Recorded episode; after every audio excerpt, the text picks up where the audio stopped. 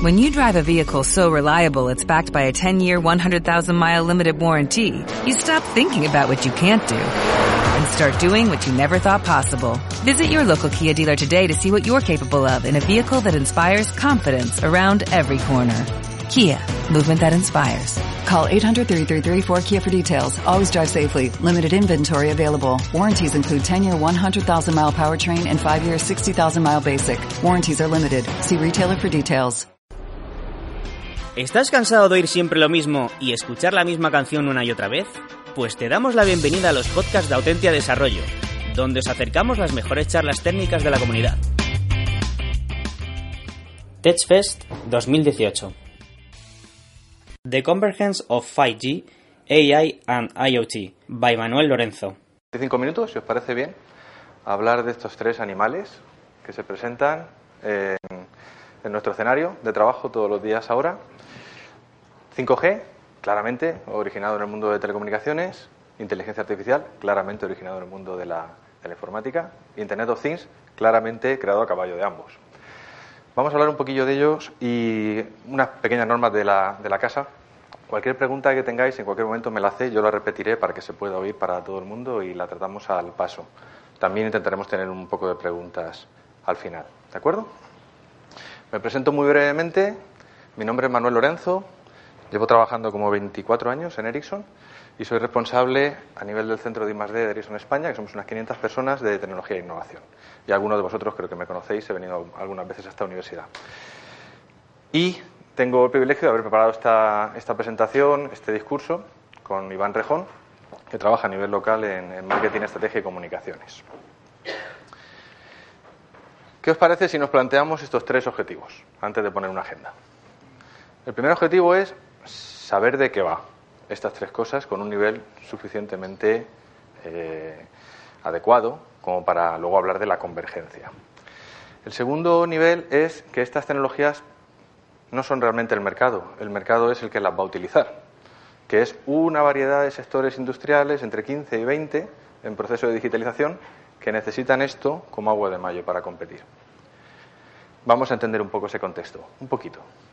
Y el tercer objetivo, y que tenemos que llegar ahí, nos, me separan unos 40 clics de ese objetivo, es que podamos ver casos concretos. Estoy aquí para intentar explicaros casos concretos, en los que de verdad esta convergencia ocurre y sin ella no se pueden hacer determinadas cosas. ¿Parece? Vamos a por ello. Planteo este, este recorrido de 45 minutos, intentaré hacerlo lo más ágil posible y empezamos por el principio. Vamos a introducir el tema para luego pasar a cada una de las partes por separado, luego la suma de las partes y por supuesto quiero hacer unas reflexiones sobre los retos que tenemos para llevar esto a cabo, que todos vienen con un paralelo de una oportunidad. Esta feria es para vosotros. Aquí vais a encontrar oportunidades en los retos. No veáis en los retos problemas, veáis siempre oportunidades. Así que sin ser, sin ánimo de ser completamente, eh, de cubrirlo todo canónicamente, vamos por lo menos a ver tres aspectos del contexto actual que son relevantes para lo que voy a contar. El primero es la llamada cuarta revolución industrial. No sé cuánto habéis cubierto en esta jornada sobre esto, no sé cuántas distintas definiciones habéis visto de lo que es industria 4.0, pero al final, en donde estamos, es que ya no es un tema de recorrido de optimizar temas industriales, es un tema de aplicar intensivamente inteligencia a la nueva generación de manufacturing. Y eso es en lo que estamos, están, estaremos un tiempo, trabajando juntos, muchas disciplinas. Ese contexto hace que incluso pudiéramos redefinir las carreras, los másteres, las titulaciones que tenemos. Es realmente muy transformador. Un segundo aspecto que creo que conocéis es la violenta explosión de la conectividad que se ilustra muy bien en esta imagen. Resulta que nos ha llevado como 100 años llegar a tecnificar los hogares en el sentido de que llegue telefonía e Internet. Unos 100 años para que mil millones de hogares estén conectados. Algo habremos aprendido en ese proceso, porque luego solo en 25 años hemos llegado a ser 5.000 millones de personas con un móvil en el bolsillo. Y algo creemos que va a seguir pasando, es que va a seguir siendo exponencial cuando se incorporan no solo nosotros y todos nuestros hijos y amigos, sino todas nuestras cosas. Y esta explosión, la explosión que ya ni siquiera se puede representar en esta gráfica, es que en solo 15 años 50.000 millones de dispositivos estarán conectados. Ahora empezáis a multiplicar los 50.000 millones de dispositivos por los pocos o muchos bytes que van a comunicar, que van a ser muchos, y empezamos a pensar que casi nos tenemos que ir de este planeta para dejar que todas estas cosas hablen y colonizamos otro. Y el tercer aspecto que quería comentar es, por supuesto que podemos hablar de miles de tendencias. Podemos hablar de blockchain, podemos hablar de realidad aumentada, y debemos hacerlo, pero en este contexto que me toca hablar hoy, hay cuatro palancas, cuatro piezas del puzzle que hay que tocar siempre. Son eh, el Big Data, pero en tiempo real. El Big Data Offline no me preocupa hoy, ¿vale? Esa es otra película. La inteligencia artificial, entendida en sentido amplio. Va a jugar un papel siempre la digitalización. Y por la parte de abajo, la hiperconectividad, que todo está conectado y que esa conectividad es invisible y suficiente para cualquier necesidad. Nosotros siempre decimos que una buena conectividad es como un buen árbitro. No se le ve, pero el partido fluye, las comunicaciones fluyen. Y el cloud. El cloud eh, realmente está por desarrollarse todavía entero, en todas sus formas, en las de híbrido, público, privado, distribuido, y va a ser un factor diferencial en, en la creación de nuevas soluciones. Con esas tres pinceladas me voy a atrever a meterme un poquito en la historia. Cuando convergen determinadas tecnologías es porque convergen en el tiempo. Y vamos a ver que hemos tenido recorridos distintos para cada una de estas tecnologías de las que estamos hablando. Vamos a empezar, bueno, antes de nada, a veces diréis, es que no hay nada nuevo bajo el sol. Eso es un selfie, un selfie de unos personajes decimonónicos. O bueno, 1920, tienen pinta de decimonónicos. Eh, sí, sí, es una, es una cámara de fotos y están haciendo un selfie. Por lo cual podríais pensar realmente eh, ni Internet of Things ni inteligencia artificial son cosas realmente nuevas. Seguro que este congreso hace 10 años casi hablaba de los mismos temas. Otra cosa es la madurez de la tecnología y el impacto que empieza a crear, que es el momento en el que vivimos ahora mismo. Yo no vengo aquí a hablar de temas de ciencia o de investigación, vengo a hablar de innovación comercial. El término de Internet of Things realmente se acuñó en el siglo pasado, ahí en el bordecito, en el 1999. Por alguna razón que no entiendo, durante muchos años se hablaba de máquina a máquina, a lo mejor lo recordáis, machine to machine. Pero es que inteligencia artificial es que viene del 55 y en el mundo de la ciencia ficción viene de bastante más atrás. Así que son tendencias que casi se han encontrado de milagro en este momento. Luego hablaré de 5G, que es una película distinta. Hasta el punto de que yo vi esto en el 2001 un acuerdo de Ericsson Electrolux para traer al frigorífico conectado a todas las casas, que yo creo que no llegaría muy lejos en esa época, ¿vale? Porque eh, básicamente no estaba ese billón de hogares, ese mil millones de hogares conectados, no tenían la capacidad, ni había un ecosistema de dispositivos como para meter medidores, de lo que me queda de leche en el frigorífico o para pedir algo por Internet cuando no había comercio electrónico bien desarrollado. Eh, primer aprendizaje el tiempo lo es todo en innovación. Ni demasiado pronto, ni demasiado tarde. Así que, como unos 16 años después, pues pasan estas cosas. Resulta que tenemos un puñado de dispositivos de precios tirando a irrisorios que parece que uno puede ir colocando por todas partes, por los bolsillos, por las ventanas, eh, alarmas, dentro de los frigoríficos, fuera de los frigoríficos, para hacer un puñado de cosas y además nos gusta. Nos gusta hacerlo. Ahora mismo no estaréis muy obsesionados por esto del frigorífico, porque supongo que preferís ir a un bar a tomar algo con los amigos. Pero se convierte en una pesadilla cuando tienes un puñado de nanitos por ahí corriendo por tu casa y no llegas al fin de semana con comida suficiente. Te gustaría realmente quitarte muchos problemas de encima. Estaba comentando antes que máquina a máquina, Internet of Things, han sido términos equivalentes, pero también tienen un sesgo distinto. Máquina a máquina se usó mucho para una eh, temprana revolución industrial, para resolver un problema de mi industria conectando mis dispositivos. Esas cosas sabéis que no tienen mucho recorrido, porque no crean la escala suficiente como para que haya muchísimos dispositivos, muchísimas soluciones fáciles y baratas. Si pensáis en una cosa tan sencilla como el Bluetooth, por cierto, invento de Ericsson, que dimos el royalty gratuito a todo el mundo, el Bluetooth sirve para muchas cosas distintas y por eso permea muchas aplicaciones y ahora, como hemos dicho antes, es invisible, está ahí y lo usamos. Pero cuando intentas crear para el sector X una solución, para el Y otro, para el Z otro, y vuelvo a empezar con la A, la B y la C, que es lo que pasó en los orígenes de máquina a máquina, no se llega realmente a tener algo que es eh, posible en inversión ni posible en mantenimiento.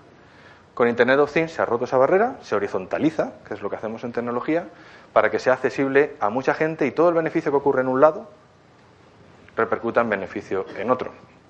Porque cuando ocurren estas cosas es cuando todos ganan, no cuando unos ganan y compiten solo en su mundo y los demás parece que siguen en el siglo XIX. Una reflexión que quería traer. Y bueno, llegando ya un poco al, día de hoy de la Internet of Things, pues no hablamos solo de comunicaciones de bajo eh, bitrate, ni, eh, ni de comunicaciones muy verticales, muy específicas, no un contador de luz, un contador de gas. Hablamos de todo tipo de dispositivos que van empotrado en un dron, que lo lleva una persona en una chaqueta inteligente, que es un enfermo crónico, etcétera, etcétera.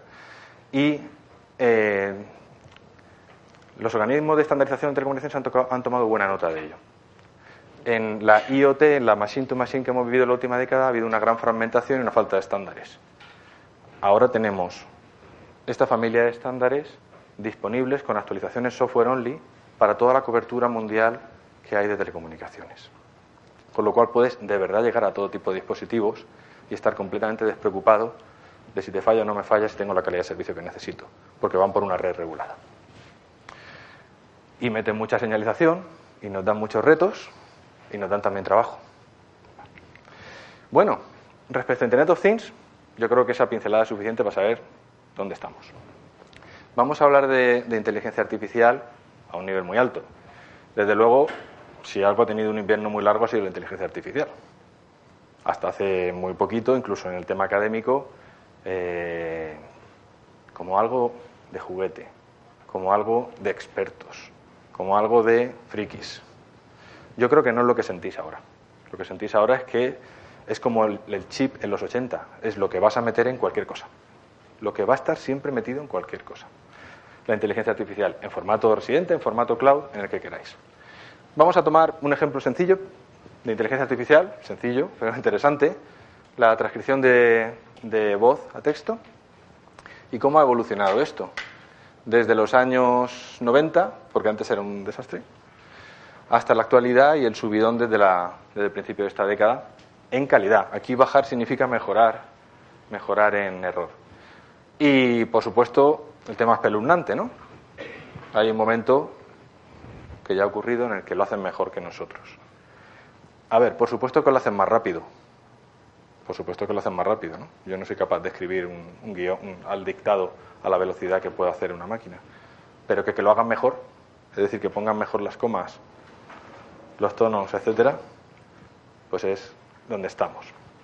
Es decir, esto ya no es un tema de científicos y laboratorios, esto se usa para miles de aplicaciones, porque ya es posible decir lo hacen mejor que los humanos.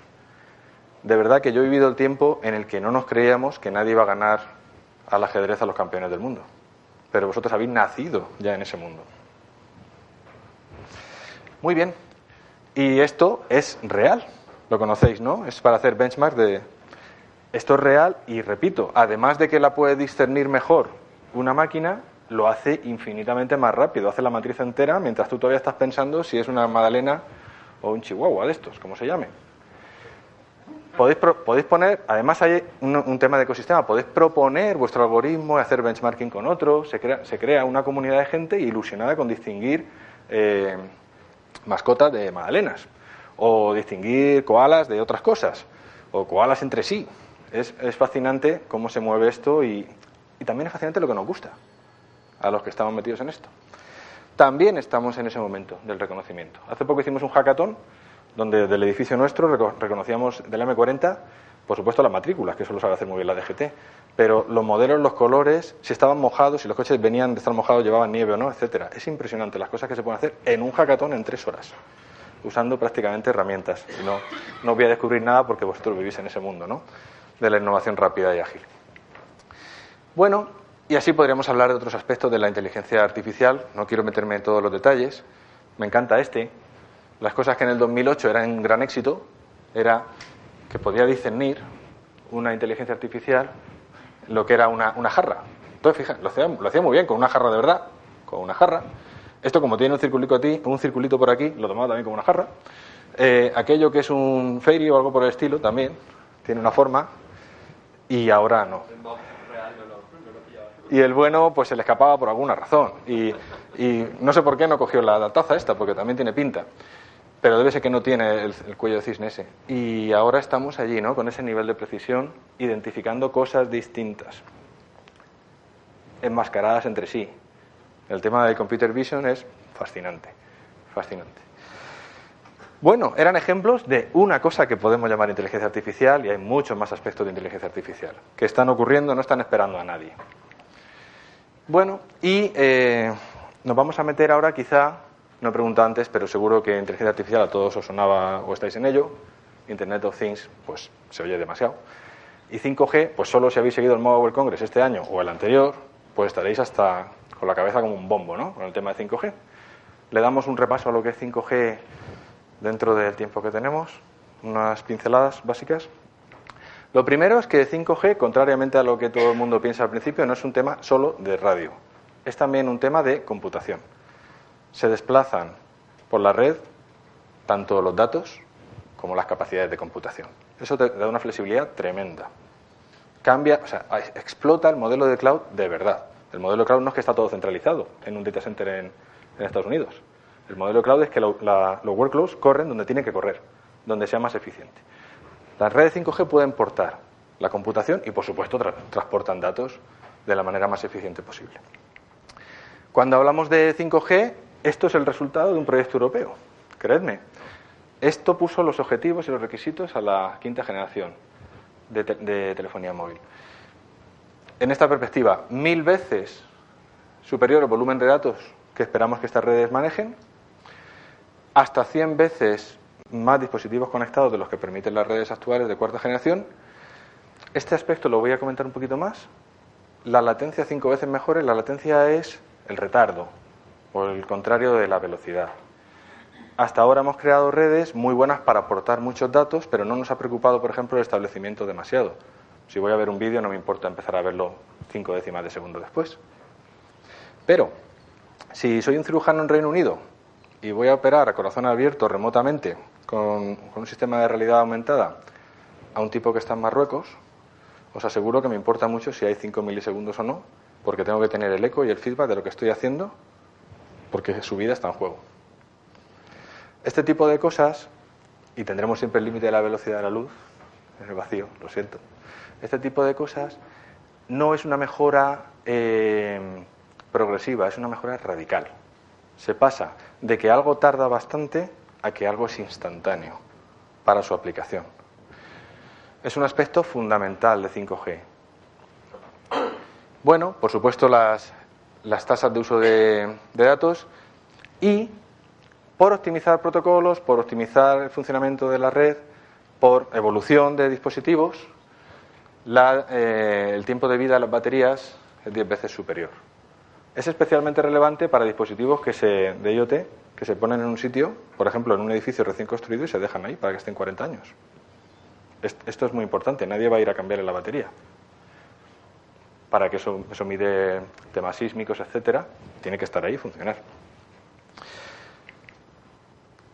Pero es que hay muchos más KPIs y no os quiero aburrir. Es una revolución total de cómo funciona una red. Y aquí solo estoy hablando de prestaciones, no estoy hablando de arquitectura, que es la, evolución, la, revolución necesaria para que esto sea posible. Y encima, y encima, todas estas cosas de las que hablamos, que los que seamos aquí del ramo de teleco y algunos de informática y, alguno que esté un poco conectado con este mundo, pues ultra low latency, network slicing, eh, device to device communications, gobernadas por red, eh, incluso la precisión que se puede tener en la localización asistida por la red móvil, de un metro en tres dimensiones, es decir, incluido también en qué piso estás de un edificio, no solo en horizontal. Y por supuesto es computing, que ya me he referido a él, que puedo distribuir cargas por donde me dé la gana, tan cerca del uso de, de esa aplicación como sea necesario. Estas cositas son terminología de telecomunicaciones que mucha gente que la va a usar, que son sectores industriales, no son en general personas de como los que estamos aquí con un móvil, se presentan y ¿para qué me sirve esto? Yo no necesito saber realmente las especificaciones de un producto técnico del router de casa para saber que me da acceso a Internet y a Netflix. ¿vale? Y ahora voy a contestar una pregunta que tengo por aquí.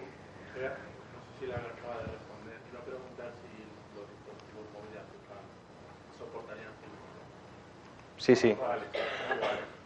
No, los, dispositivos actuales son 4G y versiones evolucionadas de 4G y algunos tendréis 3G por ahí todavía. Eh, necesitamos un cambio de dispositivos, sí.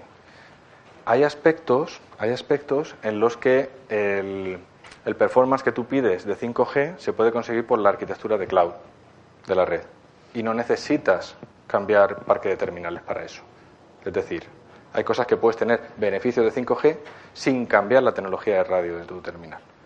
Pero en general vamos a cambiar de vamos a cambiar de terminal. Las empresas que quieren usar 5G lo que buscan es, por favor, dame una garantía de calidad de servicio. Esto es una obsesión, una obsesión.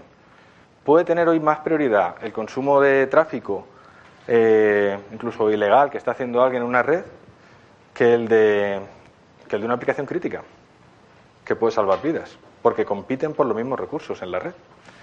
Entonces, una primer, de ahí viene el concepto de network slicing. Créame una rodaja de red que a mí me dé lo que yo necesito y por lo que yo pago. Este es el sueño de las telecomunicaciones de siempre. Desde que yo estudiaba, siempre queremos hacer esto. Pues ha llegado el momento con 5G de articular esto. IoT en todas partes, no IoT en unos pocos sitios. Eh, hay un gran momento con, lo que es la tecnología de realidad virtual, realidad aumentada, realidad mezclada en torno a esto, que tiene unas demandas tremendas de, ancho de banda, también de latencia para sincronización, entre otras cosas para no marearse. Necesita realmente tener una red muy buena en latencia y eh, poder desplegar los servicios donde yo los quiero. Cuando está una empresa pues como Acciona eh, gestionando remotamente una construcción en la que se ha gastado un dineral en robots, pues eh, tiene que estar segura de que va a correr la inteligencia los servicios, el software que necesita de la mejor manera posible y es un servicio que va a esperar que le den los operadores. Bueno, muchas cosas, ¿verdad? Muchas cosas sobre la mesa. Y 5G es bastante moderna.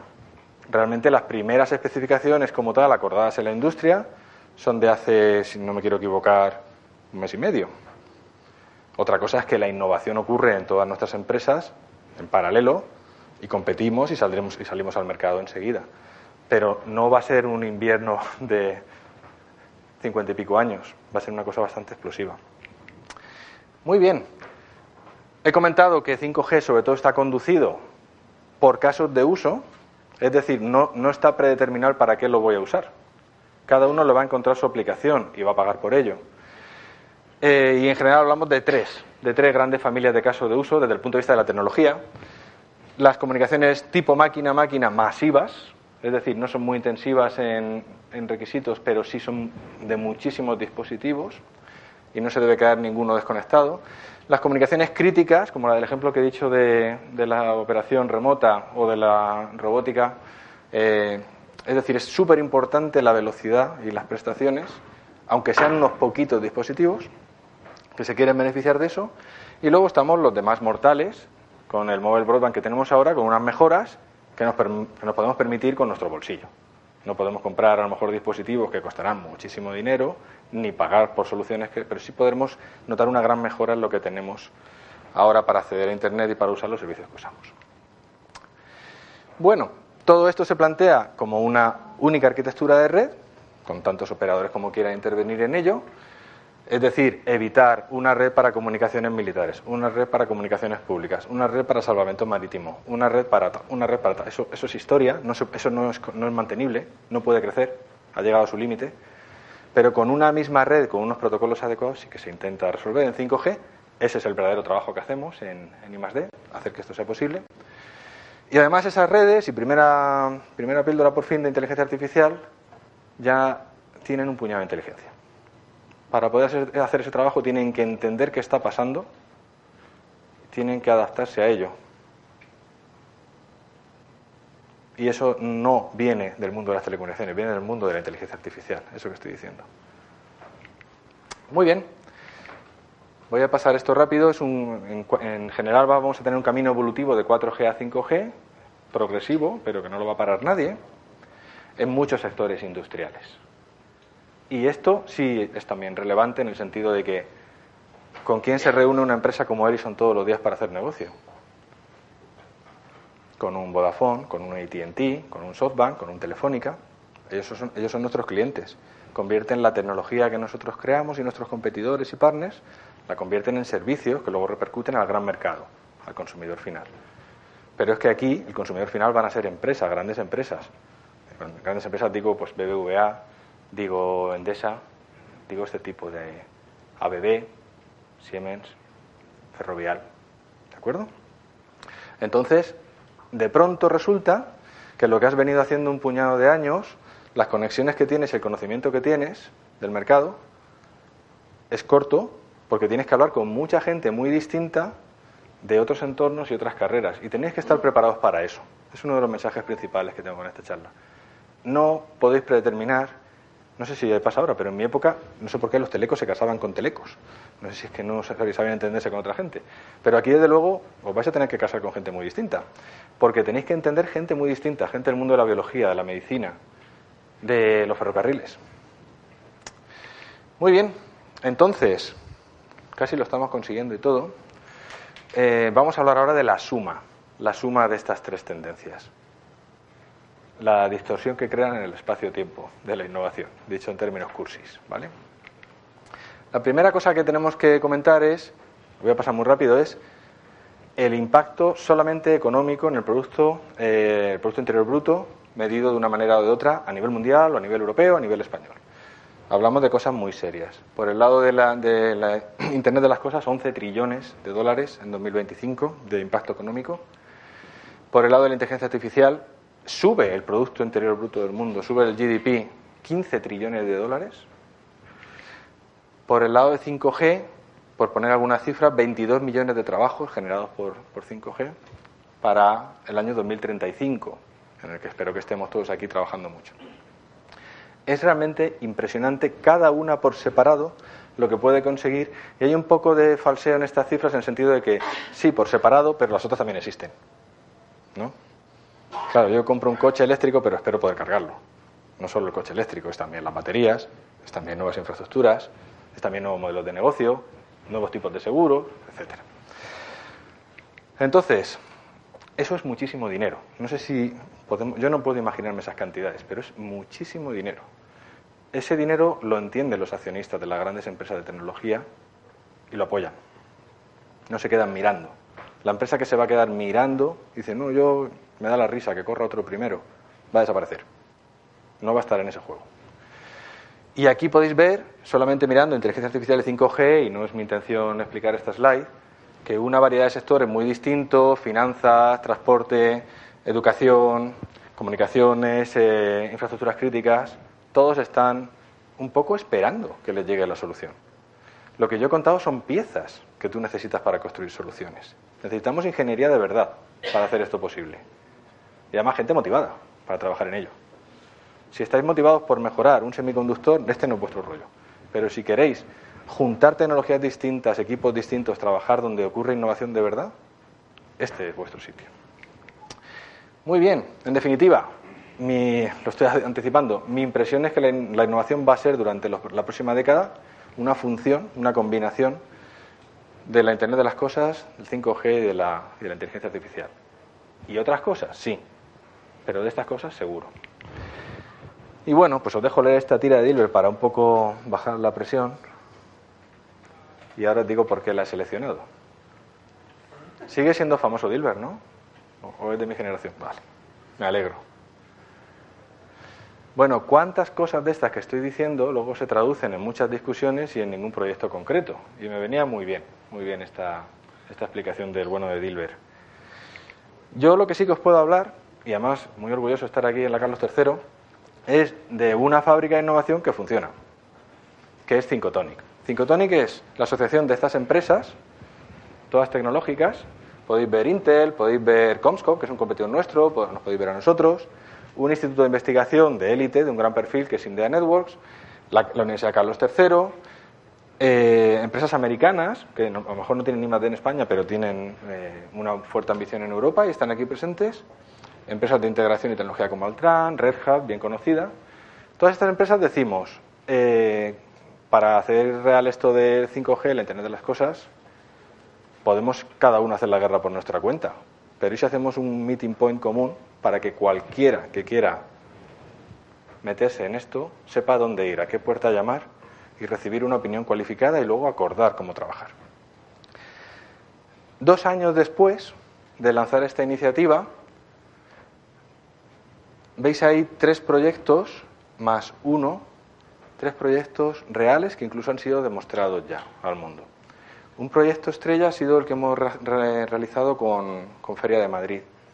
En Fitur 2018 a lo mejor lo visteis. En la puerta norte teníamos el primer sistema de realidad aumentada, realidad mezclada, que utiliza todo el potencial del 5G. ¿Para qué? ¿Por gusto? ¿Para demostrarlo como.? No, no, no. Para cambiar la forma en la que funciona un centro ferial, de arriba abajo.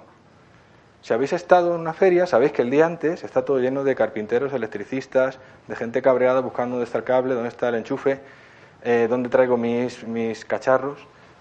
Una feria aumentada es posible y le da un plus al visitante una feria, pero claro, necesita una realidad mezclada, una serie de soluciones que a su vez necesitan tener Internet of Things y 5G para soportarla. Es un ejemplo de proyecto. Con emergencias tenemos un con SAMUR, tenemos un convenio y un proyecto que ya sale al que sale a la realidad, o sea, va a haber unidades utilizando esta tecnología en 2019, en enero de 2019 no sé si conocéis ASTI, pero resulta que es una empresa puntera en el mundo en lo que es vehículos autónomos para logística de empresa y eh, trabaja también con nosotros para convertir toda su infraestructura, toda su flota de esos equipos en equipos que van a estar conducidos a través de redes 5G. Y tenemos una colaboración firmada con Rode Answer. Vemos una serie de casos, voy a hay cuatro, voy a seleccionar algunos. Este ni lo, ni lo comento porque es de lo que todo el mundo habla, del coche autónomo, coche conectado.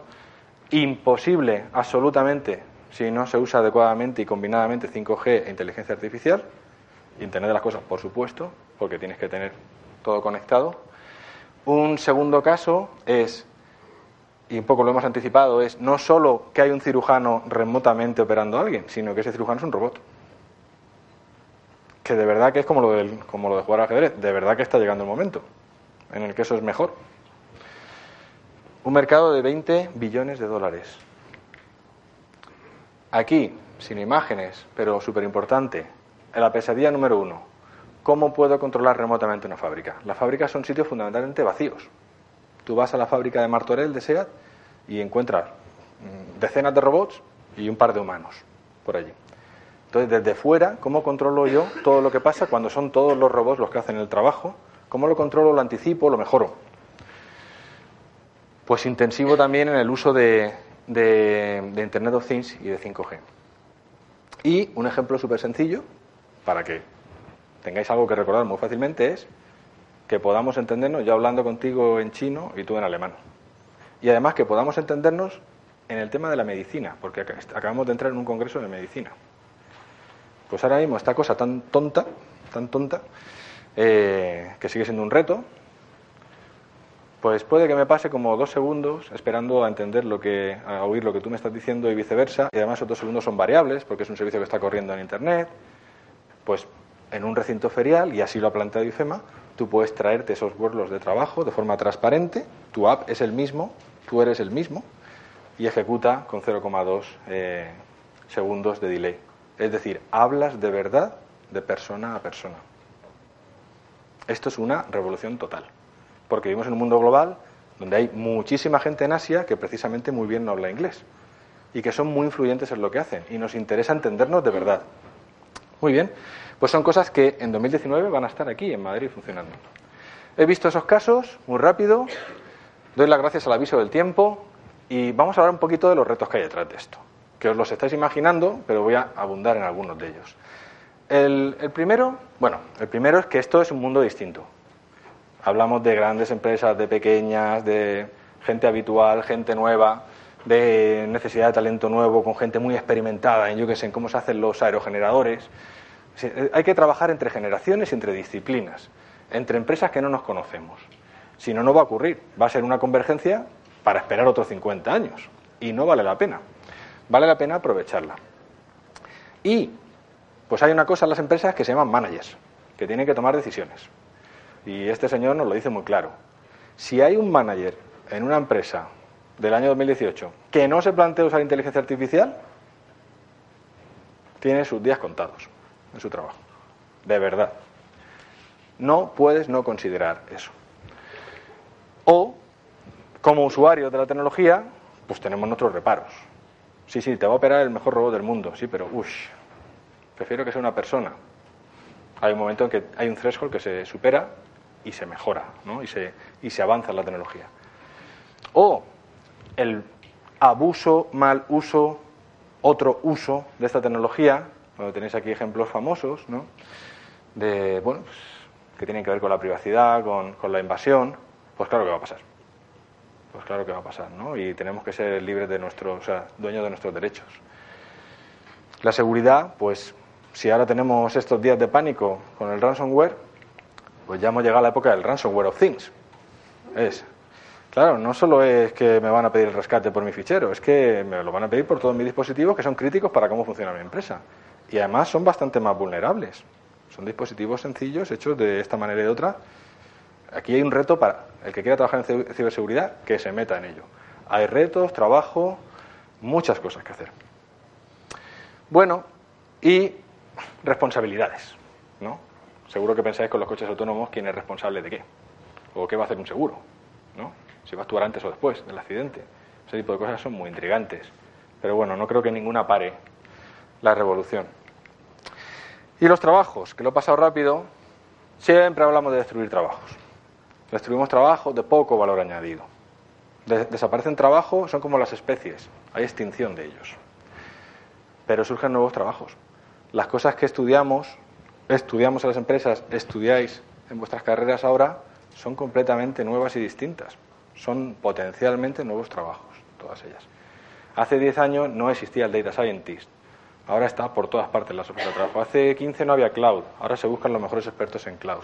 Y así sucesivamente tenemos muchas cosas que hacer, sobre todo antes de que haya robots ingenieros que hagan nuestro trabajo, ¿verdad? Bueno, y quiero resumir tres cosas eh, y dar un poquito de turno a preguntas, que veo con mucho interés, pero con muy tímidos también a la vez. La primera es que esto va de disrupción. Esto no va de hacer un poquito mejor lo que ya hacemos. No es hacer fotocopia 5% más rápidamente que antes. Esto va de hacer cosas nuevas que nunca hemos hecho que van a matar a nuestros competidores. Y cada sector se lo toma muy en serio. El de la automoción lo habéis visto.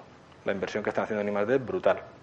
Pero podéis ir al sector ferroviario, que quiere meter trenes súper cerca unos de otros usando esta tecnología y aprovechar al máximo la infraestructura ferroviaria, ¿no? Sacarle más partido. La obsesión es sacar más partido de lo que tengo. Y así sucesivamente. Son disrupciones importantes. Luego, eh, en general, el enfoque de, no voy a decir de startup, pero de ir haciendo la guerra por mi cuenta, no vale en este mundo. No vale. Nadie tiene todas las conexiones posibles. Hay que crearlas y hay que fomentarlas. Cuando se trabaja en ecosistema, y he contado el ejemplo de 5Tonic, del Laboratorio de Innovación Abierta 5G que tenemos, no hay que ser a, Harvard, aquí, en Leganés. Cuando trabajamos de esa manera, surgen muchas más oportunidades para todo el mundo. Se disminuyen lo que llamamos los costes de transacción en terminología empresarial. Y luego yo de verdad creo, creo que con todo reto siempre hay una oportunidad. En particular hay una oportunidad profesional, de emprendimiento y de cualificación para estar en esta revolución. ¿Estamos de acuerdo? ¿Más o menos? ¿Hago un sondeo? bueno, quiero dar un turno de preguntas. Tenemos unos cinco minutos por delante y tengo mis preguntas preparadas, por si sois demasiado tímidos. ¿Quién se atreve primero?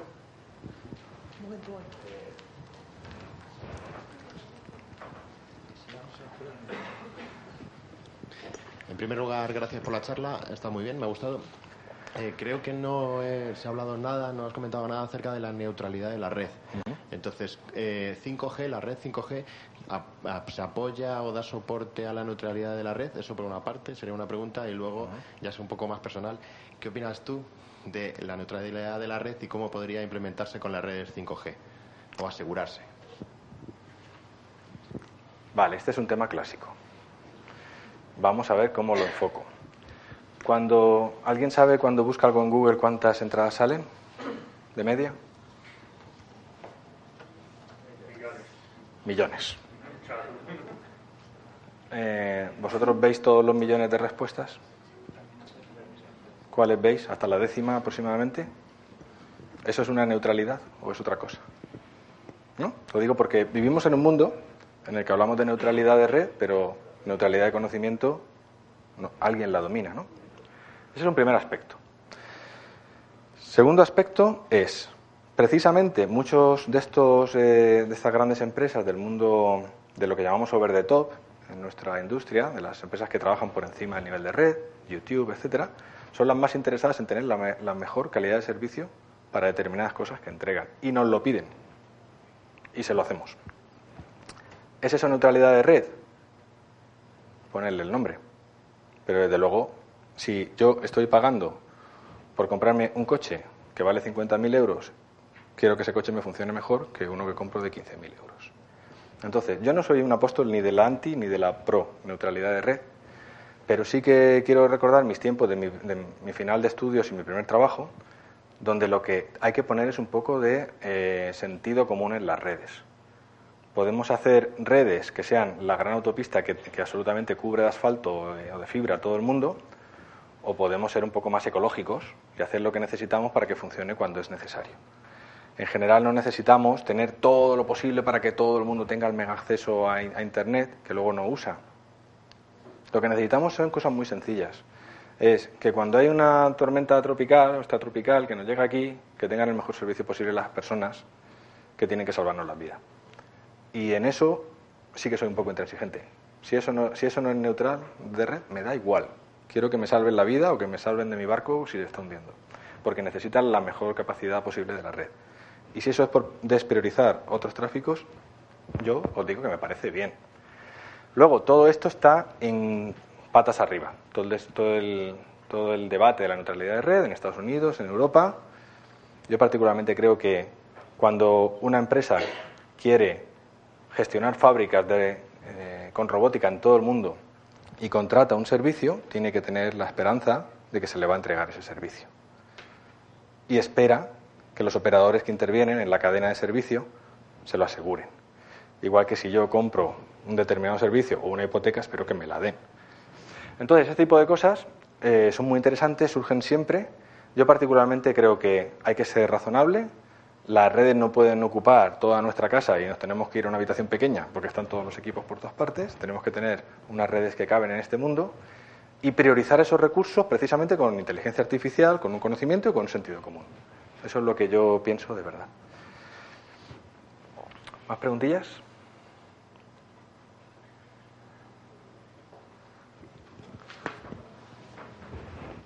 Hola.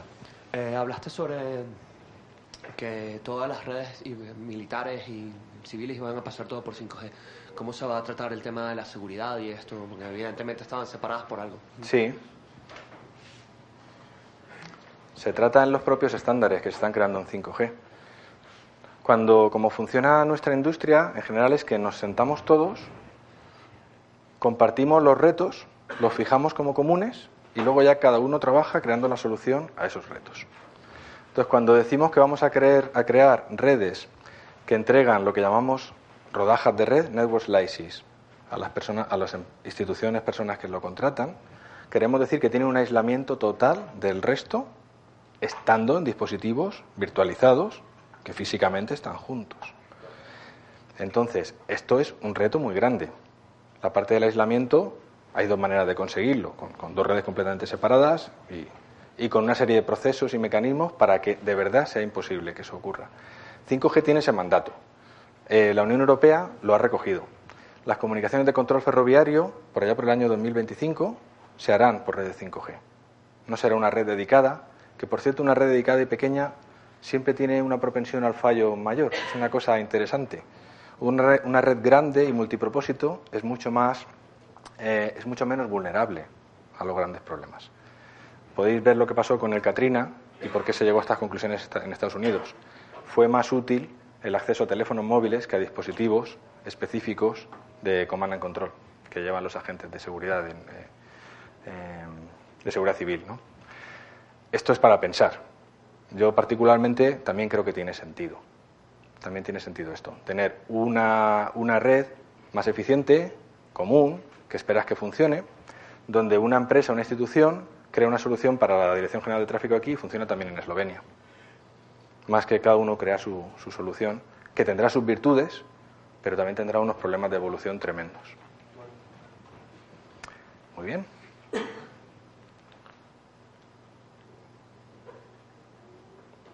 Bueno, mientras os animáis, ¿sí?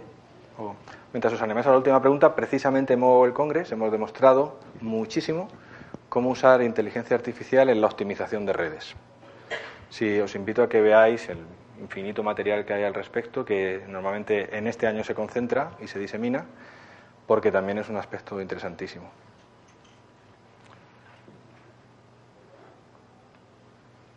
Bueno, pues si no hay ninguna pregunta más, nada, eh, agradecerle la asistencia Muchas y gracias. por la charla.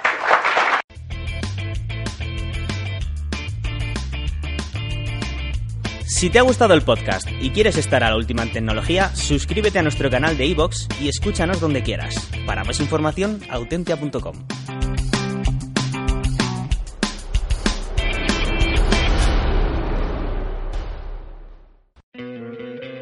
¿No te encantaría tener 100 dólares extra en tu bolsillo? Haz que un experto bilingüe de TurboTax declare tus impuestos para el 31 de marzo y obtén 100 dólares de vuelta al instante. Porque no importa cuáles hayan sido tus logros del año pasado, TurboTax hace que cuenten. Obtén 100 dólares de vuelta y tus impuestos con 100% de precisión. Solo con Intuit TurboTax. Debes declarar para el 31 de marzo. Crédito solo aplicable al costo de la presentación federal con TurboTax Full Service. Oferta sujeta a cambios o cancelación en cualquier momento.